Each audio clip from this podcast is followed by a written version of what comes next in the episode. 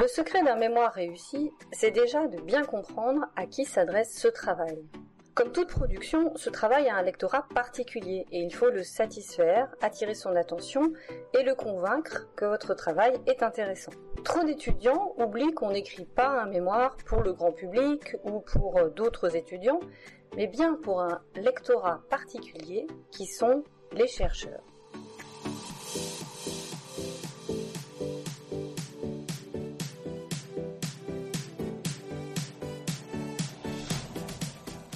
Bonjour et bienvenue dans MDR, Mémoire de recherche, le podcast qui vous accompagne dans votre projet d'écriture d'un mémoire de recherche. Je suis Aurélie Dudésert, professeure des universités et directrice de recherche en management, spécialisée dans le management des systèmes d'information, et je partage ici mon expérience d'encadrante et de correctrice de mémoire de recherche pour vous soutenir et vous motiver dans cette démarche. Dans ce podcast, mes propos n'engagent que moi.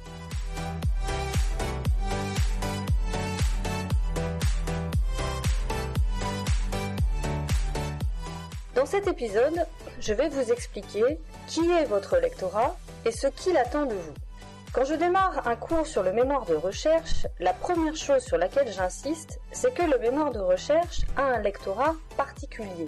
Quand vous écrivez votre mémoire, vous n'êtes pas un journaliste, par exemple, qui veut attirer le lecteur avec des informations sensationnelles, qui vont être relayées, qui vont faire le buzz. Vous n'êtes pas non plus un écrivain qui veut séduire le lecteur par de belles figures de style, de jolis mots. Enfin, vous n'êtes pas un praticien qui communique avec de grandes idées ou des slogans chocs pour convaincre et embarquer des collègues ou des clients. Votre lectorat est en réalité beaucoup plus centré que ça. Un mémoire de recherche est aussi ce qu'on appelle une production académique, c'est-à-dire qu'il va être produit à destination de l'académie. Et qu'est-ce que l'académie? L'académie, c'est la communauté des chercheurs.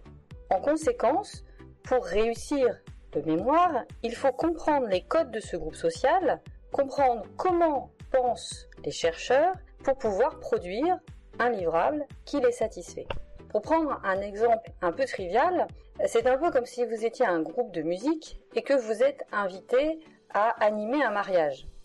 Si vous êtes un groupe de musique qui fait par exemple de la musique euh, rap, vous êtes invité à un mariage, vous pouvez dire bon ben nous on est bon en rap, donc on va faire du rap. Sauf que dans un mariage, vous avez toutes les générations et vous avez des gens qui veulent danser principalement. Donc vous, si vous ne faites que du rap, ben, vous allez toucher un tout petit public et puis, euh, vous allez surtout très vite être en décalage avec votre public qui est là pour s'amuser, mais ensemble. Donc, il faut comprendre finalement les besoins de ce public, comprendre qui sont les gens qui sont là pour vous écouter quand vous êtes un groupe de rock, mais aussi comprendre les gens qui sont là pour vous lire quand vous écrivez un travail. Vous devez vous adapter, dans notre cas, à votre public de chercheurs et vous devez comprendre comment lui plaire. Et notamment pour ça, il faut comprendre comment pense un chercheur. Alors un chercheur, c'est quelqu'un qui est très pénible à vivre au quotidien. Pourquoi? Parce qu'il ne prend rien pour acquis. Mais alors rien du tout. Il faut constamment le convaincre avec des faits. La question préférée du chercheur, c'est pourquoi? Pourquoi est-ce que tu dis ça? Qu'est-ce qui te le prouve? Quelle est la source de ton information? Etc. Dans votre mémoire, vous devez convaincre ce chercheur en respectant sa demande. C'est-à-dire que vous devez produire un raisonnement qui est très clair et qui est fondé sur des faits et non pas sur des à peu près ou de grandes affirmations. Tout doit être démontré. J'insiste sur ce point parce que en réalité c'est un des fondements de l'écriture scientifique.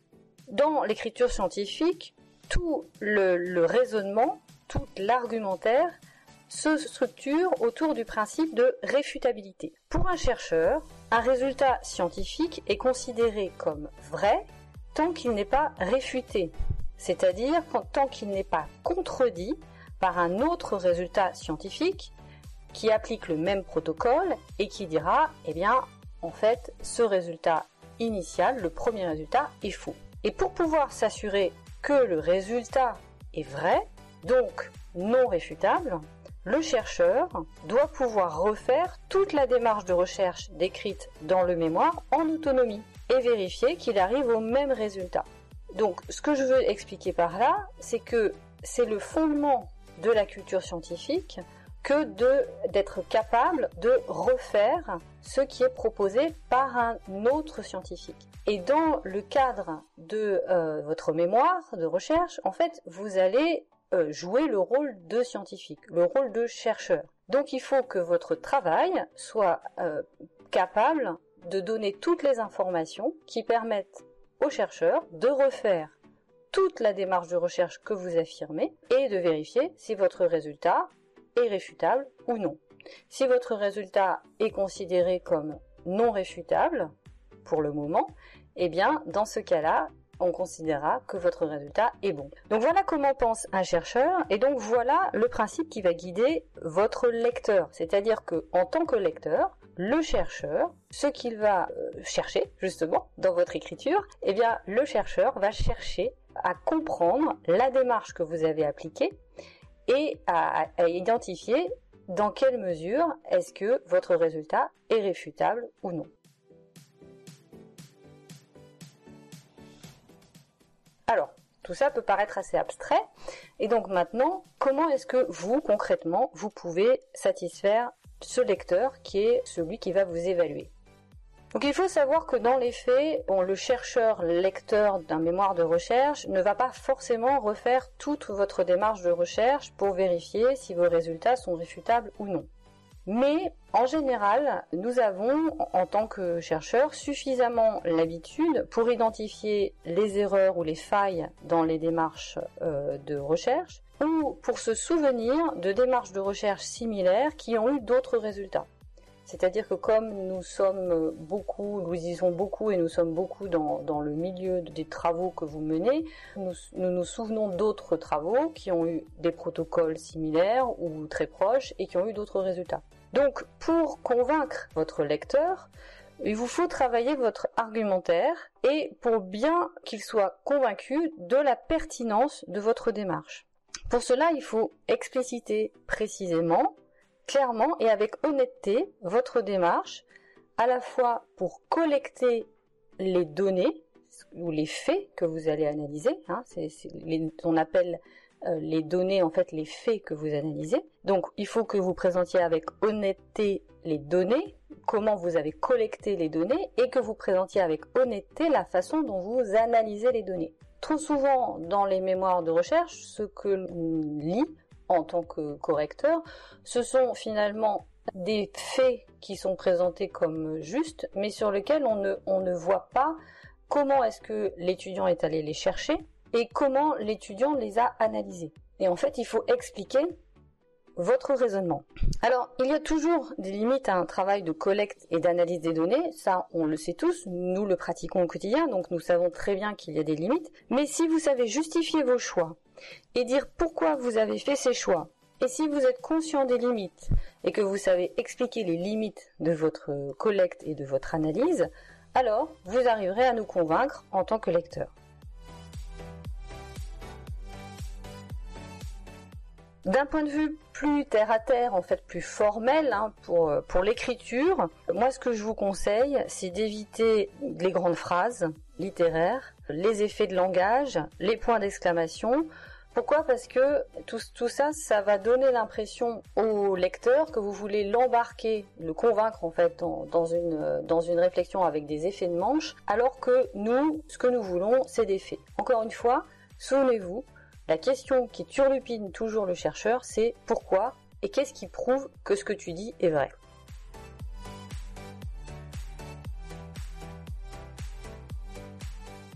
Je vous conseille d'expliquer clairement ce sur quoi vous travaillez en donnant des définitions.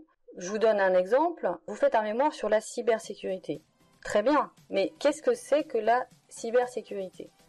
Pour un chercheur, ce mot peut recouvrir en fait plusieurs aspects. Même s'il est employé dans le langage courant, en réalité, dans le langage courant, chacun y met un petit peu ce qu'il veut. Et le chercheur va s'interroger et va tout de suite vous demander mais qu'est-ce que c'est que la cybersécurité? Est-ce que c'est par exemple la sécurité des technologies de l'information c'est-à-dire voir qu'elles marchent bien et qu'elles ne vont pas euh, tomber en panne? Est-ce que c'est la sécurité des données qui vont être gérées par ces technologies? Est-ce que c'est la sécurité des utilisateurs de ces technologies? Qu'est-ce que c'est que la cybersécurité? En fait, c'est très large. Il y a de très nombreuses dimensions. Donc quand vous commencez un travail, euh, par exemple, hein, euh, sur la cybersécurité, il faut bien expliquer quelle définition vous prenez et quelle dimension vous allez étudier. Dans l'écriture, pour votre mémoire, de la même manière, ne cherchez pas à employer des synonymes sur les concepts clés que vous travaillez. Par exemple, si vous travaillez sur la fonction RH, vous avez défini le terme et puis vous trouvez que bon, c'est un petit peu lourd parce que dans le même paragraphe, on va trouver plusieurs fois le mot fonction RH. Alors vous dites bon bah je vais remplacer fonction RH euh, au milieu du paragraphe par direction des ressources humaines. Alors là, vous pouvez être à peu près euh, sûr que le chercheur qui va lire votre mémoire va vous demander mais finalement vous travaillez sur quoi? Sur la fonction RH ou sur la direction des ressources humaines? Pourquoi est-ce qu'il va vous poser cette question? Eh bien tout simplement parce que le concept n'est pas le même. C'est-à-dire que la fonction RH, vous l'avez définie, vous avez choisi la façon dont vous le qualifiez, et la direction des ressources humaines, ça fait référence à un autre concept en recherche qui est défini de, multiples manières. Donc évitez au maximum de remplacer par des synonymes, même si euh, ça peut vous paraître lourd, eh bien c'est comme ça. Nous, nous voulons des faits et nous voulons des choses claires. Autre conseil, illustrez toujours vos propos et notamment vos analyses. Par exemple, si les faits que vous travaillez, donc les données que vous avez collectées, sont des observations. N'hésitez pas à nous décrire ce que vous avez vu. Si les faits que vous avez collectés sont des entretiens, eh bien là aussi, citez-nous les propos clés, ce qu'on va appeler les verbatims, les propos clés que vous euh, ressortez de ces entretiens. Et moi, ce que je vous incite à faire, c'est à mettre en annexe de votre mémoire toutes vos retranscriptions d'entretien ou vos notes d'observation, par exemple, si vous avez travaillé là-dessus, ou tout autre élément qui permet de prouver les données que vous êtes allé chercher, donc les faits que vous avez collectés, et qui permet également aux chercheurs de comprendre comment vous êtes passé de ce stade de collecte de données au stade des résultats auxquels vous êtes arrivé. Encore une fois, nous aimons les faits.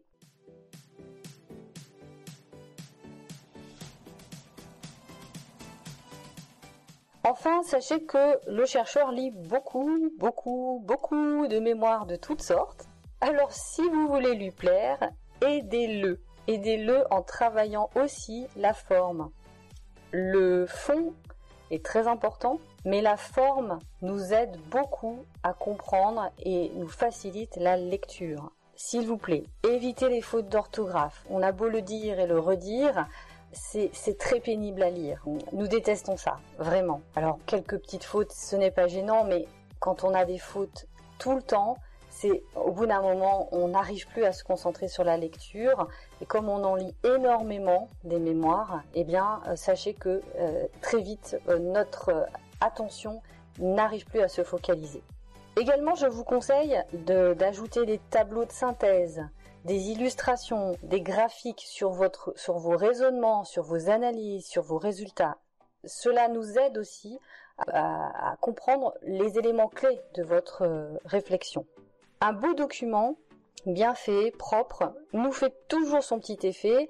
Ça nous aide à, vraiment à rentrer dans la lecture et nous apprécions. Encore une fois, le fond est primordial, mais la forme nous aide à mieux comprendre votre raisonnement.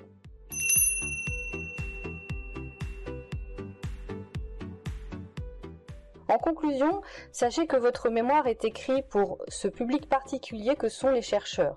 Les chercheurs aiment les faits, les raisonnements clairs et argumentés, et ont l'habitude de lire beaucoup. Donc soyez clairs, précis, rigoureux, et vous remporterez l'adhésion de votre lectorat.